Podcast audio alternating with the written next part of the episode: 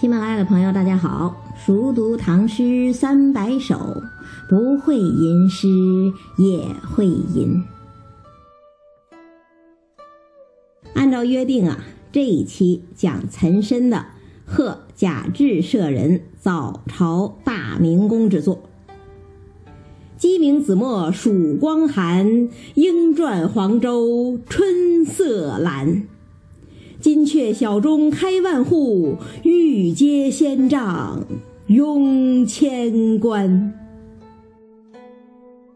花迎剑佩星初落，柳拂旌旗露未干。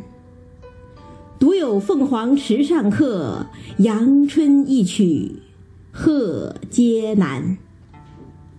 大家都知道，岑参啊是个边塞诗人，他两次从军。到过安西北庭都护府，足迹一直达到现在的新疆乃至中亚地区，所以他写诗胆子大，构思也奇。你比方说写雪吧，就算豪迈如李白，不也只是说燕山雪花大如席，片片飞落轩辕台吗？极言其大而已。到岑参那儿怎么写啊？忽如一夜春风来，千树万树梨花开。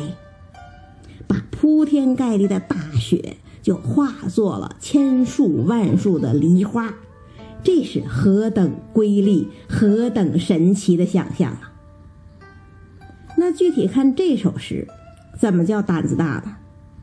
第一句胆子就大，看首联儿：“鸡鸣子墨曙光寒。”莺啭黄州春色阑，这一联啊，对仗真工整。鸡鸣对莺啭，子墨对黄州，曙光对春色，寒对蓝，字字对仗，一点瑕疵都没有。要知道，律诗的首联啊是可对可不对，之前王维、贾至都没有对，但是呢，岑参上来就对仗。而且对的那么漂亮，好不好？当然好。但是呢，我不知道有没有朋友发现问题？什么问题呀？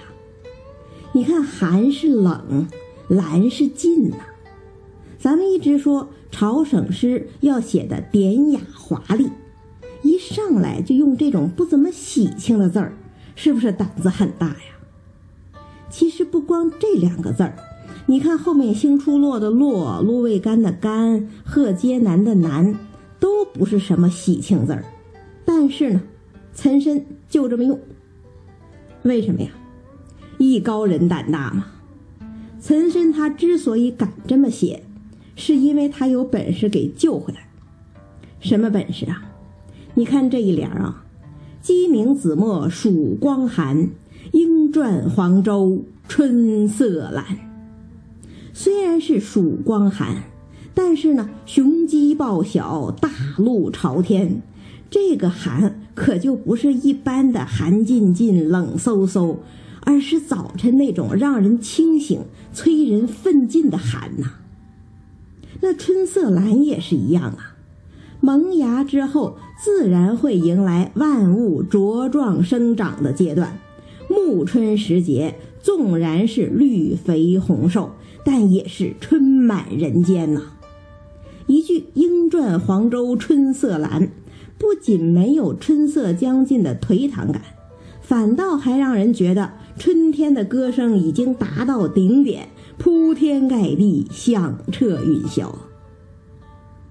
那大家觉得这两句话在讲什么呀？其实岑参和贾至一样，都是从自身的视角出发，讲上朝时看到的景象啊。讲早朝的“早”字儿啊，但是呢，贾至的“银烛朝天紫墨长，尽城春色晓苍苍”，是不是还让人感觉天比较黑，看不见什么，因此也不怎么漂亮啊？岑参就不一样了，他其实也没看见什么，但是呢，他没有贾至那么老实。既然看不见，我就用声音来补充吧。一个鸡鸣子墨，一个莺啭黄州，那都是早晨特有的声音呐，多嘹亮啊，多气派呀！他不仅仅写活了一个清晨，而且铺陈出了一个生机勃勃的春天，还更渲染出一种气氛。既然整个长安城都已经在鸡鸣莺啭中醒来，官员们是不是也该抖擞抖擞精神，走向上朝之路了呀？哎，就是这种气氛。那接着看颔联金阙小钟开万户，玉阶仙帐拥千官。这句话真有气势，像谁呀？像王维呀。岑参跟王维一样，都是直接从早就写到了朝。王维是写九天昌河开宫殿，万国衣冠拜冕旒，真雄壮。而岑参呢，写金阙小钟开万户，玉阶仙帐拥千官，真漂亮。伴随着拂晓的钟声，宫廷大门层层打开，在皇家仪仗的护卫之下，官员们走上台阶，列队向前。其实不过就是这么点事儿啊，但是呢，你看他用金阙对玉阶。用小钟对仙杖，用万户对千官，这么多华丽的词藻密集排列，马上一种雕栏玉砌、金碧辉煌、恍若神仙世界的感觉就出来了呀！正在打开的似乎不是宫门，而是天门了；正在排班上殿的似乎也不再是人间的官员。而是位列仙班的神仙了，这整个感觉像什么呀？像不像山西永乐宫那幅著名的朝元图啊？在那幅壁画上，三百位天神朝拜元始天尊的场景，是不是就像金阙小钟开万户，玉阶仙帐拥千官呢？你看，同一个上朝的场景，贾至。是剑佩生随玉尺步，有肃穆气。王维呢是万国衣冠拜冕旒，有威风气。而岑参呢则是玉阶仙帐拥千官，有神仙气了。那首联写早，颔联写朝，颈联该怎么解？颈联啊，岑参把早和朝。结合在一块儿了。花迎剑佩星初落，柳拂旌旗露未干。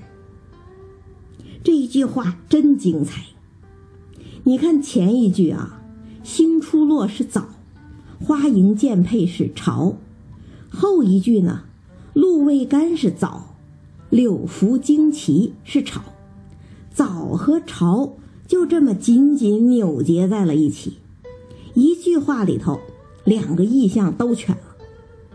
那之前的贾至也罢，王维也罢，都是早就是早，朝就是朝，而岑参呢，是早中有朝，朝中有早啊，真巧妙不仅巧妙，还漂亮。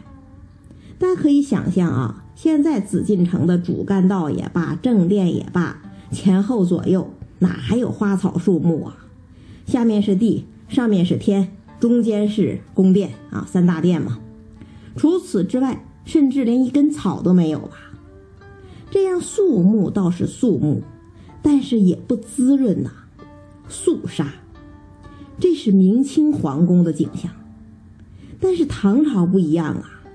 唐朝的大明宫不仅有柔柳，还有繁花，肃穆之中更平添几分明艳。那可能有人会说了，这一点贾至也写了呀，他的颔联不就是“千条弱柳垂青锁，百转流莺满建章”吗？没错，贾至是写到了垂柳，但是他的柳就站在那儿啊，只是一个客体呀。而岑参的柳不一样啊，岑参的柳在拂旌旗呀，岑参的花在迎剑佩呀，一拂一迎。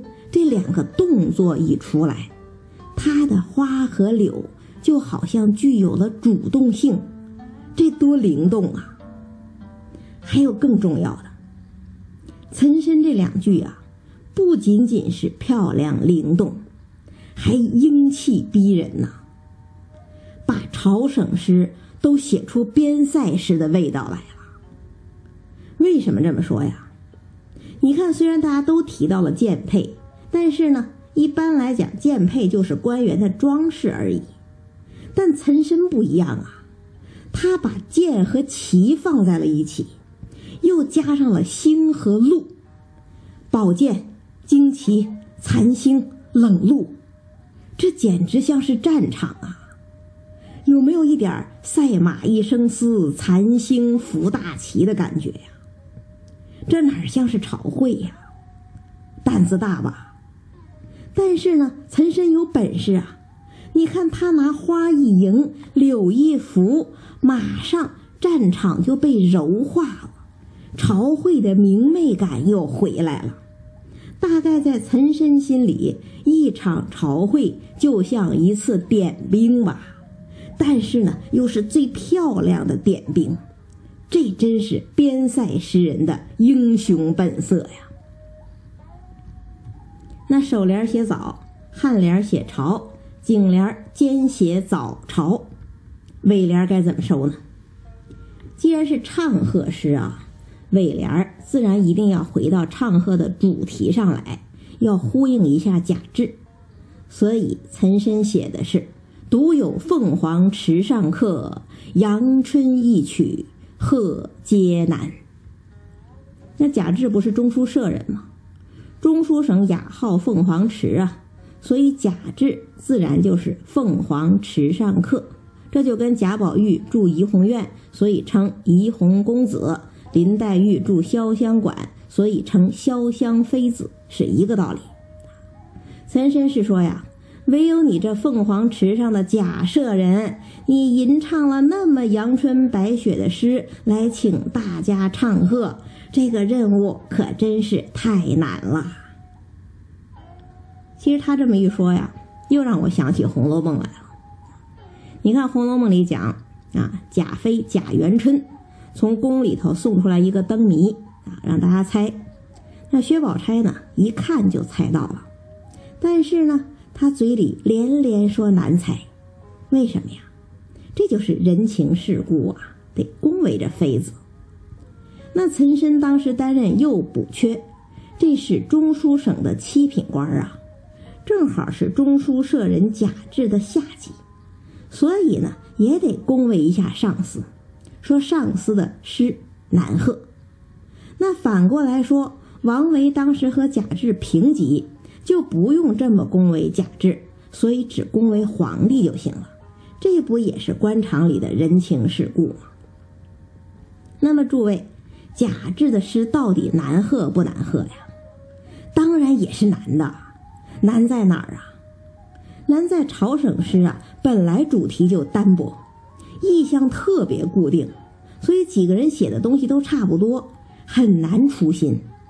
何况又是这么多高手同时贺诗，你想出彩就更难了吧？可是呢，难与不难又是一个相对概念呐。碰到高手，没有解决不了的难题。你看岑参用寒、蓝、干、难这样的险韵，再用剑、旗、星、露这样的奇景。把你的心都提起来了吧？但是呢，他在用鸡鸣莺转、曙光春色、金雀玉阶、花影柳拂这样明媚华丽的词藻，让你把心放回去，写的是意奇意正、神采飞扬啊！所以前人评价讲，若论气象扩大。岑诗不如王诗，若论辞藻之富丽与对仗之精工，则岑诗又在王诗之上。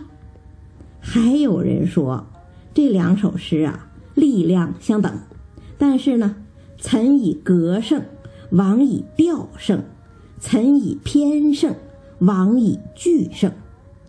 总之是难分伯仲，恐怕就算上官婉儿复活，一时半会儿也评不清楚谁是第一，谁是第二了。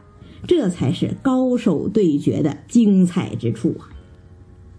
再读一遍：鸡鸣子墨曙光寒，莺啭黄州春色阑。